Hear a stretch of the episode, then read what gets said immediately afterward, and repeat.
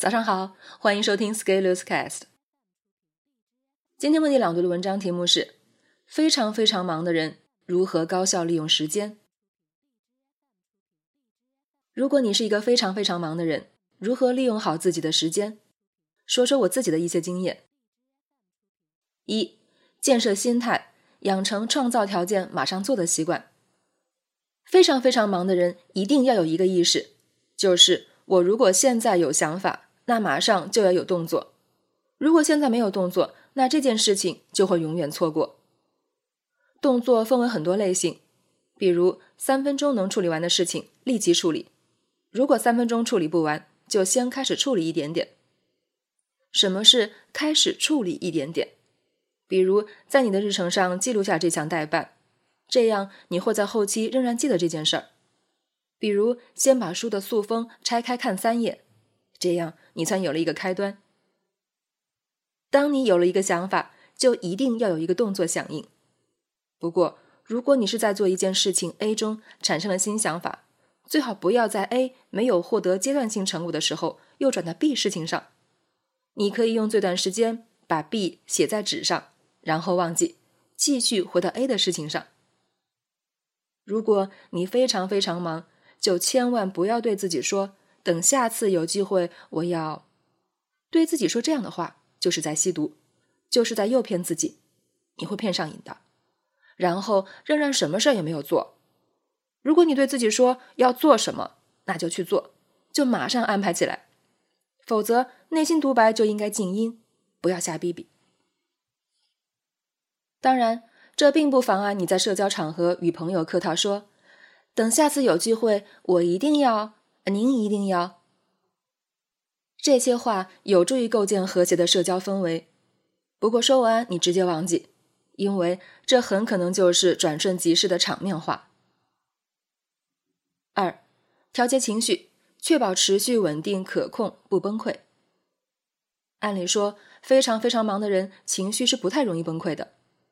但是小白由于工作效率低下，也会看上去显得很忙的样子。所以看到本文标题，小白会以为是在说自己。但是小白经常会情绪崩溃，即使不崩溃，也会陷入一种情绪自我对话中。在这样的模式下，自我独白特别抢戏。看到一片树叶落下，就会感慨生命的无常；看到马路上有人遛狗，就会对打狗人士产生愤慨。你根本不知道什么事情。触发了无限唏嘘的情绪。遇到事情有情绪波动其实很正常，但是情绪波动太大的人就会显得很不可靠。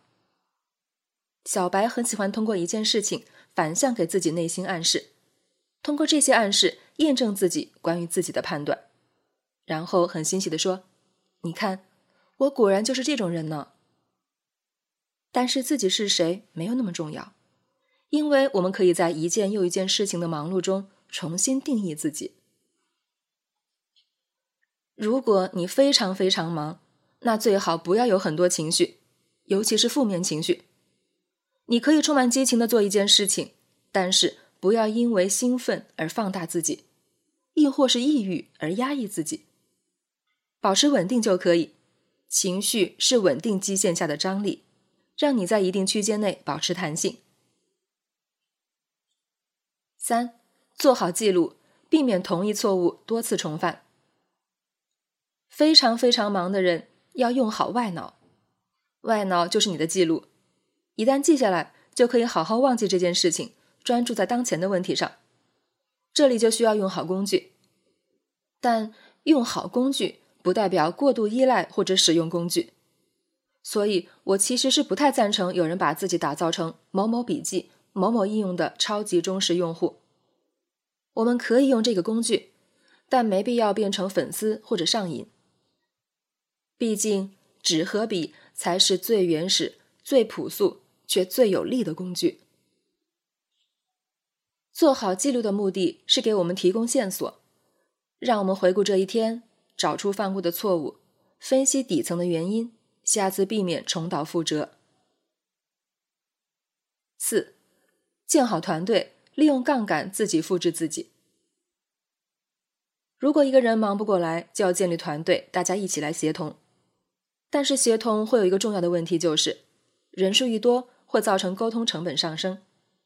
所以分工的设计与流程的优化很关键，需要把工作拆分好，然后安排合理的流程，把每个拆分后的工作串联起来，形成合力的效果。当然，更关键的是找到好的团队协作者非常重要。这里又有很深的坑，因为在一开始的时候，从个人到团队的建立过程，效率其实是下降的，因为有磨合的成本。但是只要团队成员挑得好，那就一定会越来越好，因为这是共同成长的。但是如果团队成员没有跟上团队成长的脚步，那就会越做越辛苦，最后共同沉没。建设团队就是自己复制自己，我们的优点会复制并且放大，当然我们的缺点也同样会放大。不过，只有团队胜出，才代表最终的胜出。非常非常忙的人，一定要利用好团队的协同效应，才能最大化利用时间。五，什么都不做，那就少一点叽叽喳喳的闲聊。其实。我们生活中本来有很多时间就是浪费掉了，比如有的人从来不会屏蔽手机应用上的消息弹窗，每一次群里来消息就会抬头看一眼，这样积少成多，其实就会耽误很多时间。但是很多人却觉得没什么。再比如，我们其实在微信上花的时间也很多，而很多是因为社群里的闲扯。这些叽叽喳喳的闲扯虽然可以帮你联络感情，但是更多的是打断了你的思绪。中断了你的思考。再比如，我们的情绪出现波动，就会想找个出口宣泄，而这时候，我们如果找人聊天，就很可能进入一种欲罢不能的持续聊天的状态。其实聊个五分钟就够了，应该滚回去做事了。但是你觉得爽到了，还要更多，就会一直持续下去。其实适可而止才是最好的。最值得回味的，过犹不及。本文发表于二零一九年九月十八日，公众号持续力。